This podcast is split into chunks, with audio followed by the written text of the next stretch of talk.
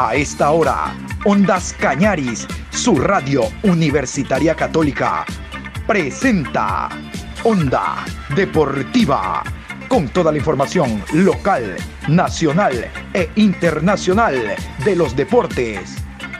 Comenzamos.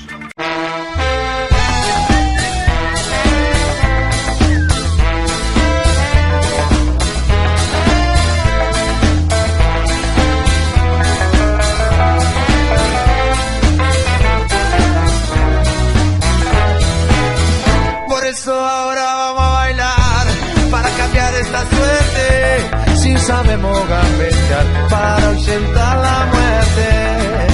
Vamos a bailar para cambiar esta suerte. Si sabemos gambetear para ausentar la muerte. Hola Patricio, ¿cómo le va? Buenos días, qué gusto saludarlo, iniciando esta nueva semana con el favor de Dios. Hoy lunes 29, programa 702 a lo largo del día.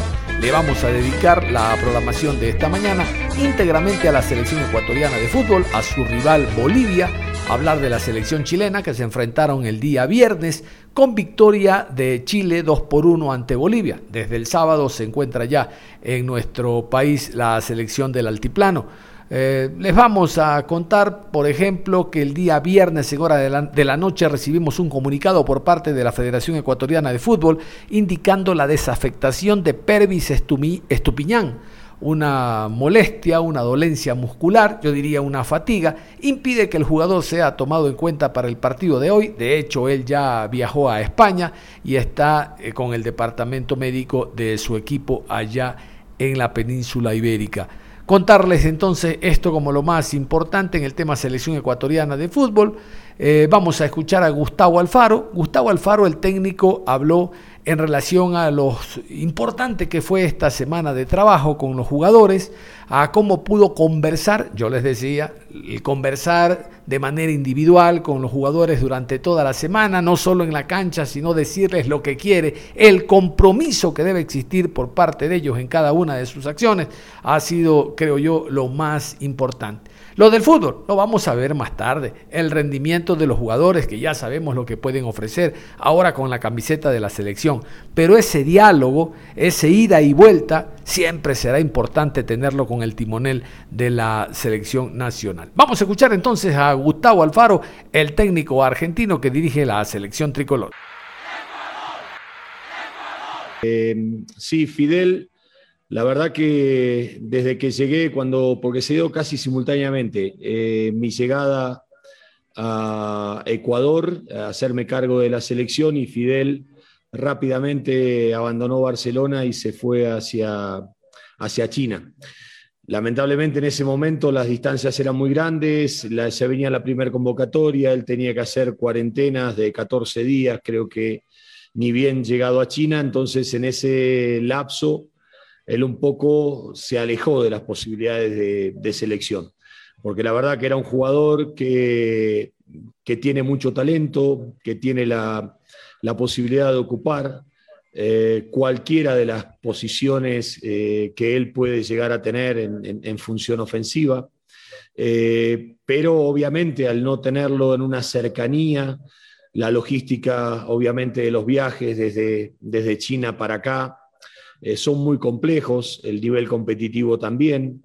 Y la verdad que cuando él decidió a fin de año volver a Toluca fue para mí una buena noticia, porque eh, teníamos muchos jugadores, tenemos muchos jugadores en el mercado mexicano, y que él vuelva a un lugar donde, donde él se sintió bien, donde tuvo muy buenos rendimientos, donde podía empezar a encontrar la continuidad y ese detalle de cercanía hacia lo que nosotros refiere, eh, para mí fue muy importante. Por eso eh, tuve la chance de convocarlo y tuve la suerte también de que, de que el equipo lo ceda porque me ha pasado de que quise contar con determinados jugadores eh, que no los había podido tener nunca en ninguna convocatoria y por ahí, como no era obligaciones para los clubes ceder a los jugadores, muchos de ellos no, no pudieron venir pero no fue el caso de Fidel. Y la verdad que con Fidel tuve la oportunidad de charlar mucho, de, hablar, de explicarle las cosas que, veo, las cosas que veía en Barcelona, desde sus hábitos de juego, eh, desde sus, de la manera de, que yo veía cómo él jugaba, las cosas que entendía que, eran sus virtudes y las cosas que entendía también que necesita para ser un, jugador de selección en el nivel competitivo que nosotros pretendemos tener, más que nada porque, como yo le digo a los jugadores, hay veces que a lo mejor algunas cosas les alcanzan para, para sobresalir en sus ligas, o para jugar en sus ligas, pero a veces llegar a una selección se necesita una prestación mayor. Y en función de eso también le dije lo que veía ahora en Tijuana, que en Tijuana arrancó jugando como punta central, como bien usted describía Pablo, después se tiró a segunda punta, eh, cambiaron el sistema o la estructura o el módulo de juego y terminó jugando como un extremo por derecha en una posición de un 4-3-3. Eh, entonces yo ahí, a, mi entender, preguntándole eh, sobre algunas cosas que veía, observaba, empecé a indagar en, cosas que, Fidel eh, de pronto tenía y él me respondió. Y, bueno, es un jugador que, según él también, de acuerdo a lo que yo observaba, no tiene ningún problema de perfil porque ha jugado por derecho, por izquierda, ha jugado como punta central, ha, ha, jugado como segunda punta, las virtudes de Fidel son la pausa, la, capacidad para asociarse en un espacio reducido, los piques al espacio vacío, las diagonales al gol que tiene que, tiene, que son muy buenas. Eh, siempre se ubica bien en la zona de definición, tiene asistencia o pase gol, que eso hace de que de pronto en un circuito de generación de juego pueda ser un aporte importante y más que nada en zonas donde nosotros tenemos que tratar de fortalecer, que son las zonas de los extremos, ¿no? o las zonas eventualmente de los jugadores que puedan llegar de atrás a jugar cerca del punta central. Entonces creo que Fidel puede trabajar en cualquiera de esas cuatro posiciones. Eh, yo preferentemente lo, estoy utilizando en la posición de extremo mm, para tratar de trabajar fundamentalmente en la generación de circuito de juego y después también en, las circunstancias que, lleven hacia, hacia la definición de las jugadas. Eso es lo que en definitiva nos puede aportar Fidel a su, a su, capacidad ofensiva. ¿no? Por eso eh, estaba la oportunidad de poder traerlo a, la selección, traerlo a este microciclo y conocerlo, más que nada mm, como me pasa con muchos jugadores de los cuales uno puede observarlos, puede verlos, pero otra cosa es tener la oportunidad de tenerlos como los tengo aquí casi una, una semana trabajando. Eh, sí, con Michael hablé, eh, hablé con Michael porque, pero está muy bien Michael, obviamente que hay veces que los deseos que uno puede llegar a tener no van de la mano de la realidad eh, uno puede desear determinadas cosas y a veces es la realidad la que marca la pauta de cómo son las, cosas en, definitiva. Y hubo mucha premura en cuanto a, los tiempos, las necesidades de Boca porque le cerraba el plazo que tenía por la lesión de, Toto Salvio. Eh, no es fácil hoy para el mercado argentino salir a comprar un jugador por, la cuestión económica, y ahí es donde de pronto Boca lo pretendía a préstamo con una opción de compra y Toluca pretendía eh, de pronto la venta y en ese sentido a veces el jugador queda en el medio de un juego de intereses de dos instituciones y, de pronto eh, él no pudo ver la posibilidad de haber ido a jugar a Boca. Eh, que hubiese sido una muy linda prueba para Michael. Lo que yo le dije que se quede tranquilo, que si él de pronto estuvo en el radar de un equipo tan importante como Boca y no se pudo hacer, no fue por una, por una razón de, que Boca no lo quería, sino porque en definitiva no se pudieron poner de acuerdo las negociaciones con los clubes. Y eso él le tiene que dejar tranquilo, porque hay veces que a lo mejor eh, uno puede estar en una determinada lista con cuatro o cinco jugadores, nos pasa a nosotros los técnicos también, cuando de pronto estamos en una lista de cuatro o cinco entrenadores y no podemos llegar a determinado club y, o a determinada selección y sentimos una frustración cuando eso de pronto no se puede llegar a dar.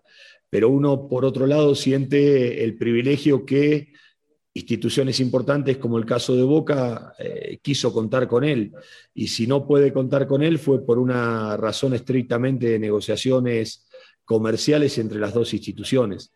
Entonces sí le conté eh, cosas que a lo mejor él mm, no tiene por qué saberlas del mundo Boca, de, todo lo que rodea a ese club, las cosas que a mi entender eh, tiene que hacer o, cómo tiene que proceder si algún día se le puede llegar a dar esa, esa posibilidad, pero fundamentalmente que no se quede con lo que no fue, sino que se quede con la posibilidad de.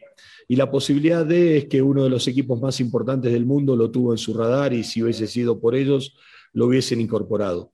Entonces, a veces es cuestión de tiempos. Los tiempos a veces de los entrenadores no son los mismos que de los dirigentes o no son los mismos que de los jugadores.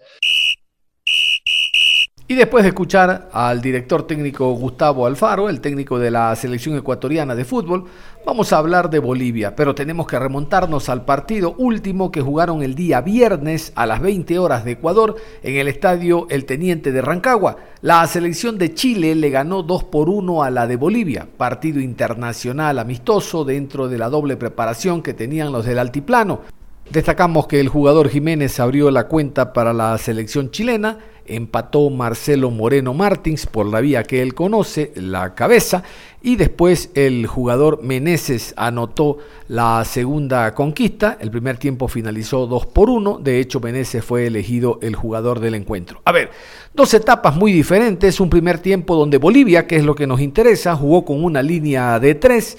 Realmente que se lo vio muy pesado al conjunto boliviano, falto de ideas, apelando a Álvarez y Martins, quienes por la vida aérea intentaban aprovechar cualquier lanzamiento del medio campo boliviano. En el segundo tiempo se volvió a la línea de cuatro, a cómo ha jugado tradicionalmente la selección boliviana, con Sagredo por el costado izquierdo. El ingreso de Jaguar ayudó muchísimo eh, para la etapa complementaria. Una pena lo de Chumacero, ingresó en la etapa eh, segunda y fue nada más una figura nominal en el terreno de juego.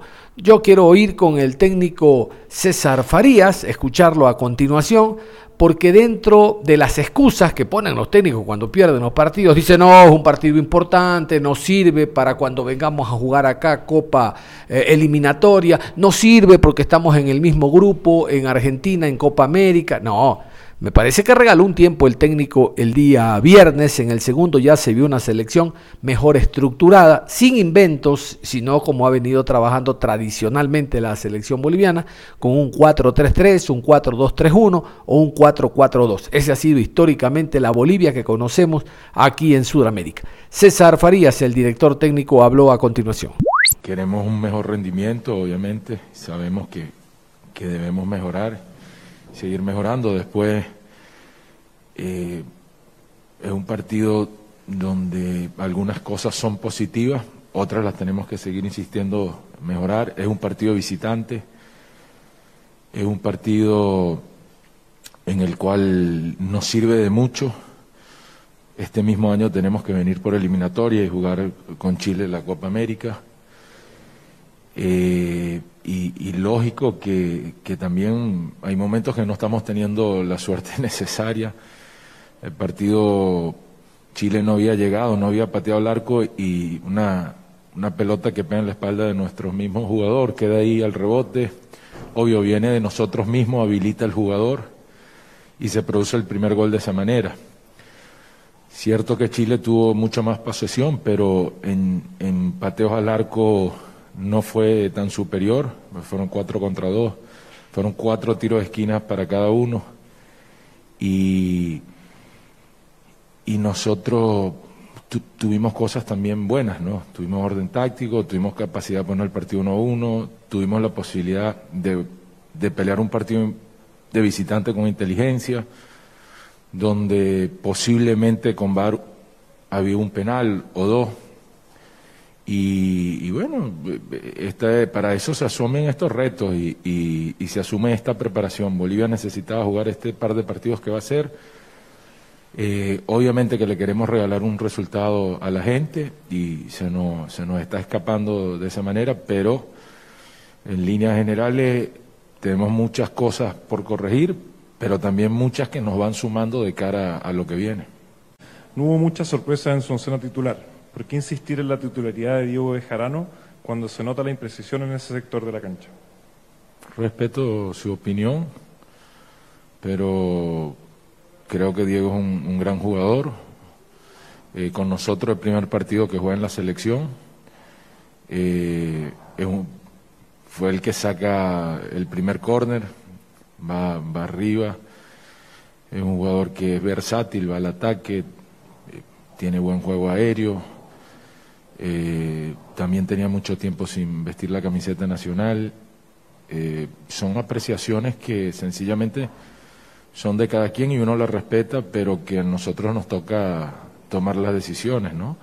Después, siempre que, que pierdes, eh, muy pocas cosas positivas te van a resaltar, eso lo sabemos nosotros. Entonces, nosotros en la tranquilidad de la preparación, a, pasar rápidamente la página, porque nos pasa como en la eliminatoria, ¿no? Ahora vamos a Ecuador a, competir, vamos dos partidos de visitantes, eh, exigentes y que y que nos sirve a nosotros muchísimo, nos sirve.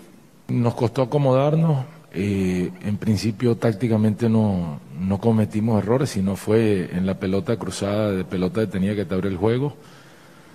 Los, los muchachos se sienten más, sean más cómodos en línea de cuatro, pero para esto son estos partidos, ¿no? Para trabajar y para tener alternativas. Nosotros también queríamos cerrar las posibilidades de, Chile, las diagonales que vienen de afuera hacia adentro. Eh, en buenos pasajes se lograron, pero después recibimos otro gol en el cual estábamos superioridad dos contra uno más el arquero y sin embargo recibimos un gol también que te deja un mal sabor y ahí tuvimos que modificar un poco para, para tratar de, de ir un poquito más por el partido, ¿no?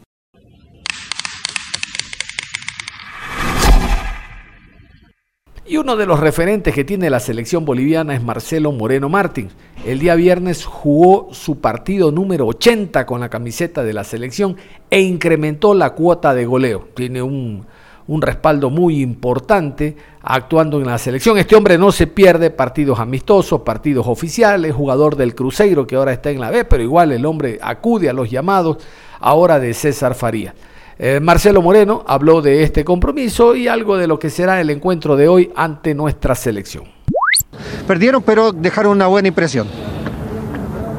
Eh, esa tiene que ser la idea, de intentar buscar el resultado siempre. Eh, no es fácil jugar de visitante contra una selección que, que, tiene una identidad de juego muy, muy clara de hace un buen tiempo eh, intentamos hacer de todo para, para poder jugarle de igual a igual, pero eh, una selección muy contundente y, no hay que darle espacio. Nosotros le dimos espacio en, el primer tiempo, eh, nos hicieron el gol y, eso pesó bastante porque el segundo tiempo tuvimos que, que correr más, tuvimos que cambiar toda la táctica que hizo el profesor para poder hacerle daño a Chile y, y, hay que seguir mejorando, levantar cabeza y, seguir creciendo, que esa es la idea que tiene el profe Faría. Y ahora pensar en ese amistoso frente a Ecuador también, que es eh, otro apretón en Guayaquil.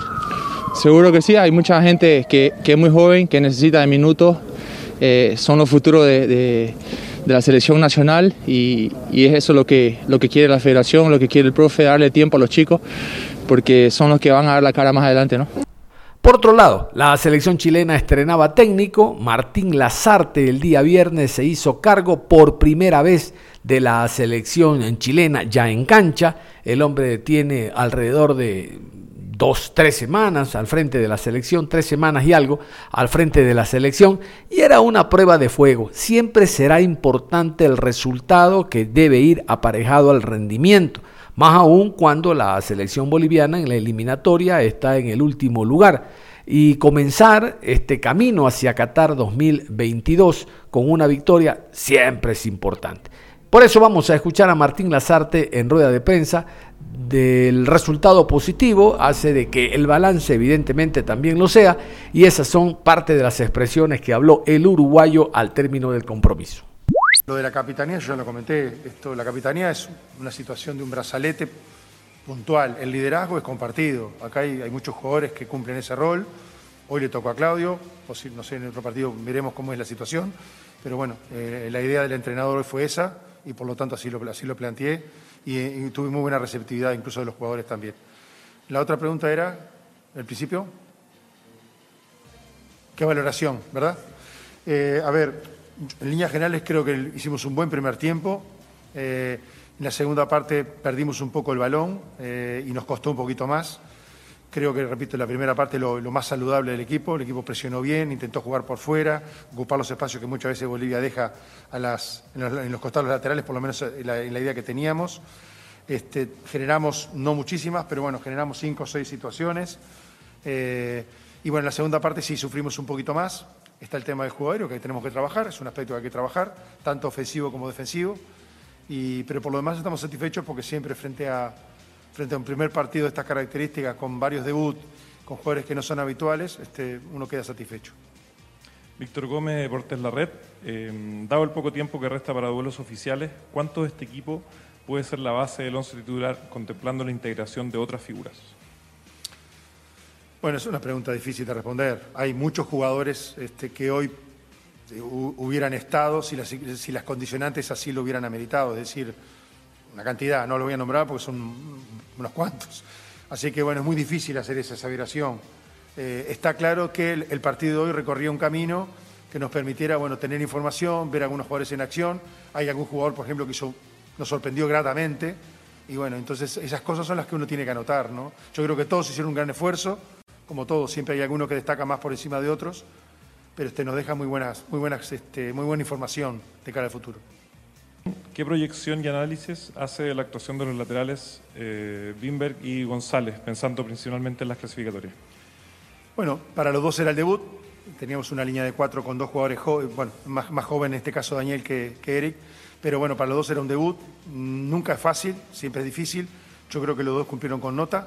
Eh, en el caso de Daniel incluso más condicionado porque ni siquiera su posición pero bueno, en un equipo donde quizás necesitemos centímetros en algunos momentos de la eliminatoria, o incluso por la, la, ausencia de algún compañero, me parecía, me parecía válida la posibilidad de que compitiera, lo hizo bien. Y en el caso de Eric también, yo creo que se fue soltando con el partido en la medida que los minutos iban transcurriendo, se lo vio cada vez mejor, incluso tuvo un golpeo al final que nos quedó la sensación que la podía haber pasado al medio, pero bueno, se tuvo confianza para rematar y eso es un poco lo que queremos de él, ¿no? ¿Qué le pareció lo mostrado por Tomás Alarcón? ¿Está para pelear un lugar en el once titular? Yo creo que Tomás hizo un gran partido. Hace un ratito cuando definía sobre algunos jugadores que, que nos habían dejado con una sensación buenísima, uno de ellos es Tomás, ¿no? Hizo un grandísimo partido, realmente.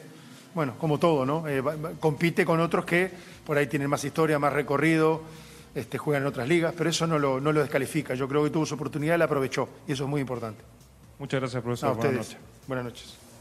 El arquero y capitán Claudio Bravo, un hombre que tiene mucha experiencia actuando no solo con la selección en mundiales, sino en el fútbol europeo, habló también y dio su concepto al término del compromiso. Siempre será importante escuchar a este hombre por la experiencia que posee.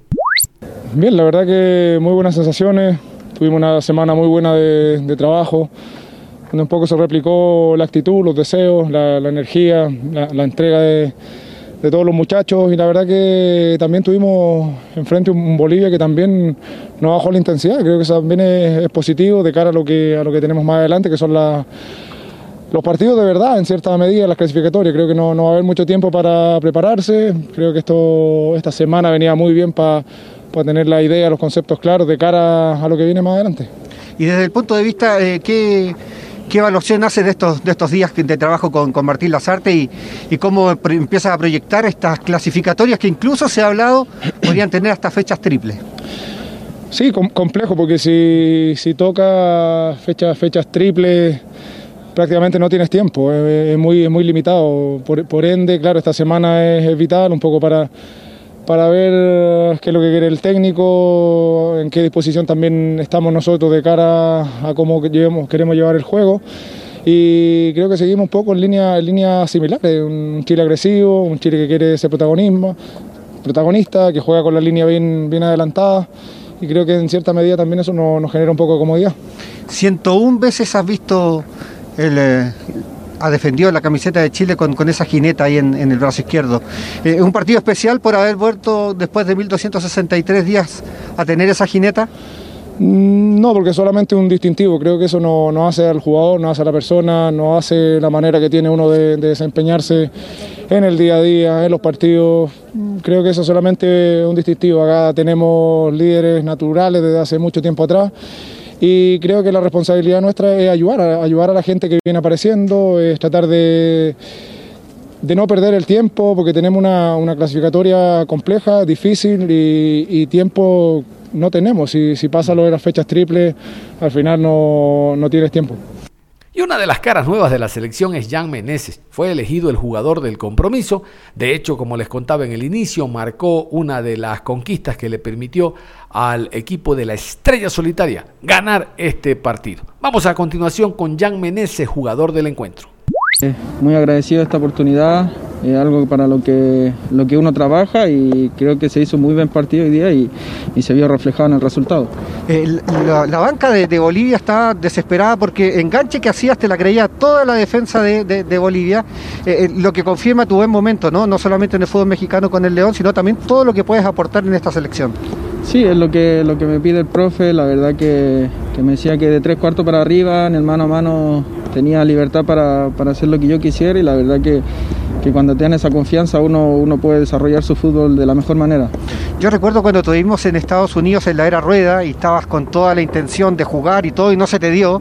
Ahora que se está dando, que ya empiezas a sumar minutos importantes en la selección, ¿qué, qué mirada tienes de cara al futuro de, de- de esta roja de todos?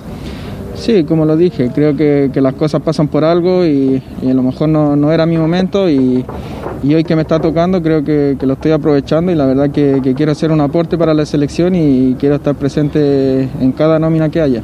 Se le está pegando un poquito el acento mexicano, ¿no? No, no, a lo mejor es cubreboca que, que se escucha así. Oye, y esto de, de- de que se mezclen, por ejemplo, generaciones como la de Luis Jiménez, que me decían es el abuelo goleador, eh, con Daniel González, que ni siquiera nacía cuando ya Luis Jiménez estaba jugando ya por, o debutando por la selección. Sí, yo creo que es una linda experiencia, son, son sensaciones muy bonitas que, que al final uno, uno tiene que ir aprendiendo de lo que de la experiencia que ellos tienen y como siempre lo he dicho, uno, uno tiene que plasmarse de, de todas la- las intenciones que tienen ellos y de todas las ambiciones que, que traen. La última, eh, Claudia Bravo dijo que eh, era Chile, que no había cambiado mucho, que es de presión, de entrega rápida, de intensidad. Tú estuviste también en la era Rueda. Eh, ¿Hay cambios con la era Lazarte? Eh, creo que se notó un poco en la actitud, en la, en la intensidad que, que mantuvimos a la, a la hora de presionar, creo que, que eso fue lo que, lo que se vio reflejado el día de hoy. Takechi, que tengas buen regreso a México y te seguimos viendo en esta selección chilena. Muchísimas gracias y permíteme mandar un, un saludo a toda la, a toda la gente del Hogarzo, de mi población, a la, a la familia de la tía Rosa, una persona muy importante para mí que lamentablemente le tocó partir y creo que este, este triunfo y el gol va dedicado a ella. Y como ustedes han escuchado, hemos hablado íntegramente en esta programación del tema selección ecuatoriana, selección boliviana y chilena, el último enfrentamiento. Les prometo en horas de la tarde seguir hablando de la selección, no sin antes dedicarle unos minutos al tema eh, Liga Pro, Campeonato Nacional. Ya les decía yo que se cerró el libro de pases. Bueno, todo esto le vamos a contar en horas de la tarde y seguiremos alentando a la selección que 15 y 30 tiene su partido amistoso ante Bolivia en Sangolquí. No hay tiempo para más. Cerramos la información deportiva a esta hora. Los invitamos a que continúen en sintonía de Ondas Cañaris. Ustedes y nosotros nos reencontramos en cualquier momento.